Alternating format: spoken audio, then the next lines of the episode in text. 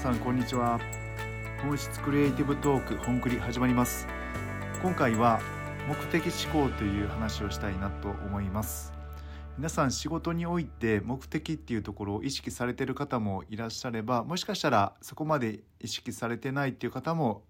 もしかしたらいらっしゃるかもしれません、えー、僕は、えー、クリエイティブの仕事を、えー、13年。その前は広告代理店の営業を9年やってきております。でもちろんいつも目的というところに向かって仕事をしてきているのですが特に意識をして大きく変わったのが起業してからです。この目的思考というところを今日お話しさせていただくことで、えー、皆さんいろんなお立場があると思うんですけれども、えー、会社員の方であれば、えー、評価が上がるですとかあとフリーランス起業された方経営されてる方であればあの具体的に、え収益が上がる仕事が広がるというところにつながると思いますので是非お聞きください。はい、であの目的思考なんですけれども僕の仕事で例えさせていただきますあの広告クリエイティブが主な事業ですので、えー、皆さんのお仕事に当てはめてイメージしていただけると嬉しいです。分かりやすくお話しします、えー、僕の場合は広告クリエイティブ今は経営とか戦略コンサルもしてるんですけれどもよくある仕事のご依頼というものが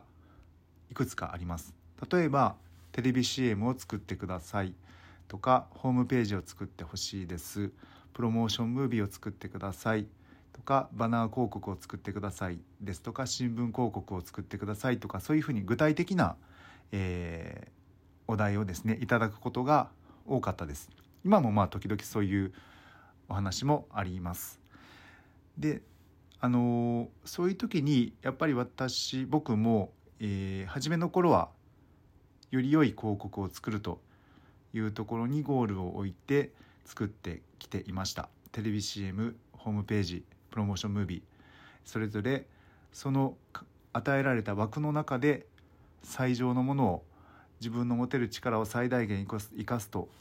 出し切るということでやってきていました。であのそれをやってきていましたし周りの仲間もですね業界の仲間たちもそういうふうにしているというふうに感じております。でただある時というか次第にそれがちょっとこれちょっと違うかもなって思い出したんです。それがですねあのどれだけその一生懸命やってもあのクライアントさんにその作ったものをすごい褒めていただいても実際効果成果が出なかったりということがあったりとかしましてもしかしてこれってあの自分がやってる仕事ってすごい自分では頑張ってるしやってるんですけど何て言うんでしょうすっごく狭い範囲のことをしてるんじゃなかろうかというふうに気づいていきました徐々に。であのクライアントさんが求めてること例えば売り上げを上げたいとかこの商品を世の中に広げたいってなった時にその話の流れで、えー、例えばプロモーション映像を作ってほしいとかテレビ CM を作ってほしいとかっていうお話が来るんですけれどもあのその目的を達成するためにはご依頼いただいたものだけを作っていては難しいんだなということに気づきましたし確信しました。でこれも分かってらっしゃる方はそりゃそうだろうってなるとは思うんですけれども結構今の業界ではやっぱりご依頼されたものを納品するというふうな仕事のスタンスの方が多いように僕は感じています。で僕もクリエイティブを始めた、えー、34年目ぐらいまではそのように考えていました。が徐々に変わって今はもう全く変わっています。でここからはあの例えばといいますか具体例ですねをお話しします。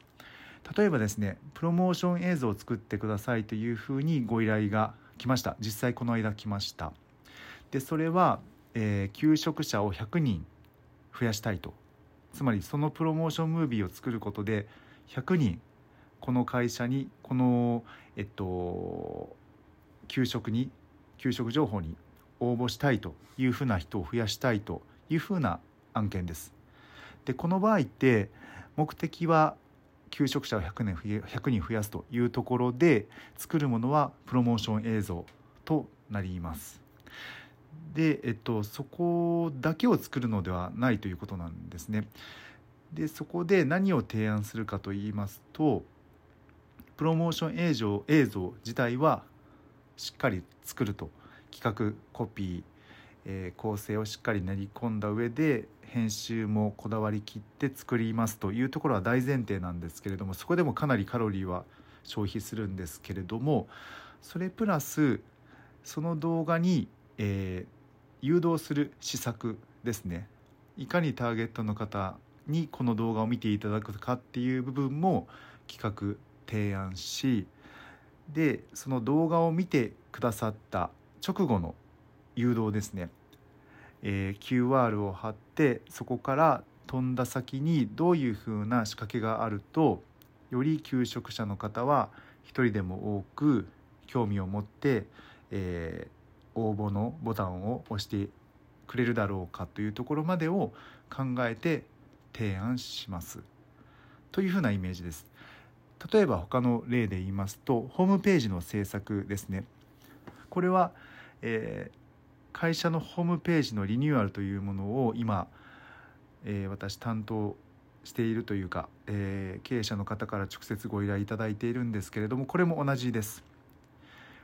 会社のホームページの場合は目的が本当に多岐にわたります。多岐と言ってももう具体的に目的がいくつかあります。それを、えー、例えば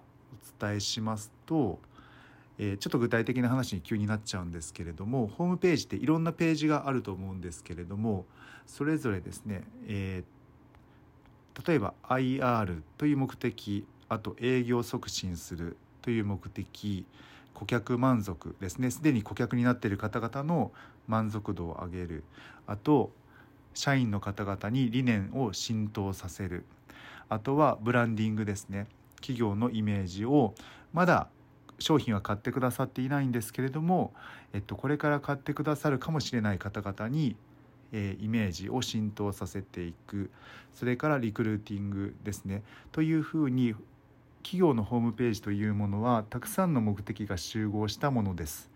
であのホームページを作ってくださいってなると結構定型であの、まあ、会社情報のページがあって事業内容があってってなるんですけどその定型に当てはめて情報を並べるだけではもう全然その、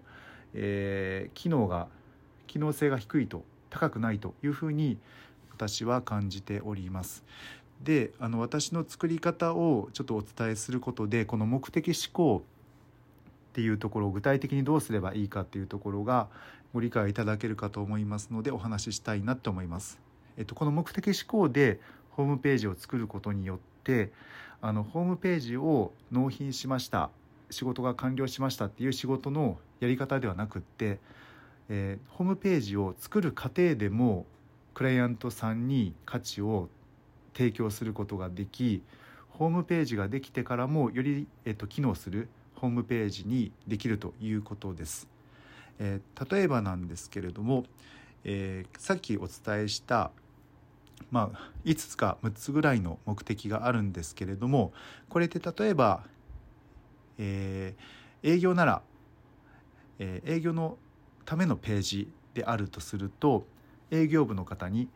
えーと、情報をいただくのではなくって営業部の方と一緒に打ち合わせをさせていただいてですね販売促進のための会議をするというふうなイメージです。えー、ホームページを作って、えー、作ることが目的ではなくってこのホームページのこのページを使って営業部さんと一緒に何ができるだろうかっていうことを直接お話をするということですね、まあ、今ならオンラインが多いかもしれないんですけれども、えー、お話をするということです。でそれをそれぞれ顧客満足に関するページであれば例えばカスタマーサポート部さんですとかのご担当とお話をしてもちろん載せるべき情報は載せるんですけれどもそのページを使っていかに既存顧客さんの満足を安心感を高めることはどうすればできるだろうかというふうな話をするということです。そうすることで作ることが目的ではなくってホームページという手段を使って顧客の満足を上げるということができます。それを、まあ、給食リクルーティングのページであれば総務人事の方とそういったお話をするということですね。単純にこういった求人が今出したいからその社員の方に出演いただいてみたいなそういうまあそういうことも大事なんですけれどもそういうこともお話ししつつこの今のホームページを使って求人のためにリクルーティングのために、えっと、その求職者と会社とのマッチングをの精度を上げるために何ができるでしょうかねっていうことを打ち合わせするということですね。そうすることで、えー、よくあるホームページの、まあ、こうなるよねっていう形をいい意味で逸脱した超えたホームページができることになります。でこれはあのホームページが出来上がった後の機能性を高めるということになるんですけれどもそれプラスあの大きな副産物がありましてよくあるケースなんですけれどもテレビ CM 新聞広告、えー、交通広告あとホームページのリニューアルとかですね。これってあの出来上がった後に社員の方が「あうちのホームページ変わったんだ」とか「あれ、えーと、テレビ CM 流れ作ったんだ」みたいな感じで後から見たとするとその社員の方の気持ちを想像するにというかもうそうなんですけれどやっぱりちょっとあれ？そうなんだ。そういう話進んでたんだねっていうふうにもうもう超大きな大企業であれば全然それはスルーされるかもしれないんですけれども多くの中小企業ですねになるとそういうことが起こるとちょっと会社への帰属意識とかが数ミリ気持ちの中でちょっと温度が下がると思うんですね。でそれってですねあのホームページとかそういうものを作ることってやっぱり社内向けのインナーブランディングその貴族意識モチベーションを上げるっていう機能もやっぱり高めるべきものなのにそういうふうな作り方の作る過程でどう皆さんとご一緒するかですとか、えどうコミュニケーションを取りながら作っていくかっていうことをまで考えて考えずに作っちゃうとそういう結果になりうるということです。であの私も昔はそういうことを考えずに作ってしまっていましたし、えっと、よくある事例ですそれは。出来上がったものに対して社員の方々が出来上がったものは素晴らしいんですけれどコピーデザイン、えー、など映像など素晴らしいんですけど社員の方がなんか自分ごとにならない自分の会社のものだと思えない自分のものとは思えないっていうふうに感じちゃうということですね。それってものすごく皆さん頑張って作るのに、えー、もったいないことになるのでという課題があります。でそれをですね先ほどお伝えしたような進め方をすると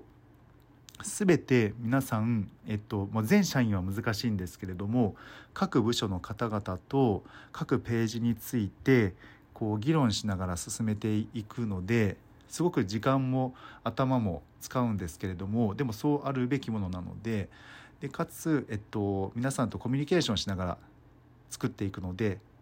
あの後で報告もちろん完成した時はおかげさまで完成しましたというふうな報告はするんですけれどもあのもうみんなで作っているというふうな形なのでそういった、えっと、デメリットがなくなるというところが大きなところです。はい、というところでですねあのこういった進め方をするクリエイターとかって本当に私の周りは聞いたことがないですしえっとのであの特に、えっと、クリエイティブの方とかうんと独立されてる、えー、クリエイティブディレクターデザイナー、えー、ウェブデザイナーさんコピーライターさんプランナーさんは是非この方法で仕事を、えー、進めていただけるといいなって思います。あの実際こういった仕事をしていくとあのクリエイティブフィーフィーってあると思うんですけれど各仕事におけるクリエイティブのギャラですね。でそれプラスしてあのコンサルティングという機能も結構出てくるのでそういった社員の方々とコミュニケーションを取りながら、えー、進めていくということは結構その企業の中の課題課題は本当にいろいろ発見することができてそれに対してクリエイティブで一つ一つお答えしながらホームページを作っていく。でホームページを作りながら他の仕事が生まれていくということになるので結構もうコンサルティングみたいなでコンサルティングフィーもいただけるみたいな形になってきますので是非試していただきたいなって思います。でクリエイティブ以外の仕事の方々もあの今回お話ししたのはあのまとめますと,、えー、と目的思考目的は皆さん持たれていらっしゃるとは思うんですけれども、えー、持たれている目的を少し今より引き上げてみませんかというふうなお話でした。そうすることで、えー、会社員の方々は、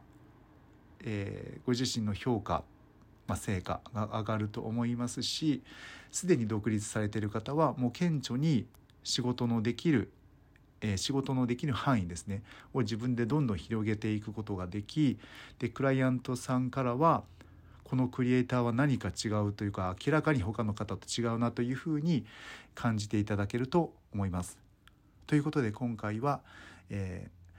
目的思考で仕事を広げていこうと成果をさらに上げていこうというふうなお話をしました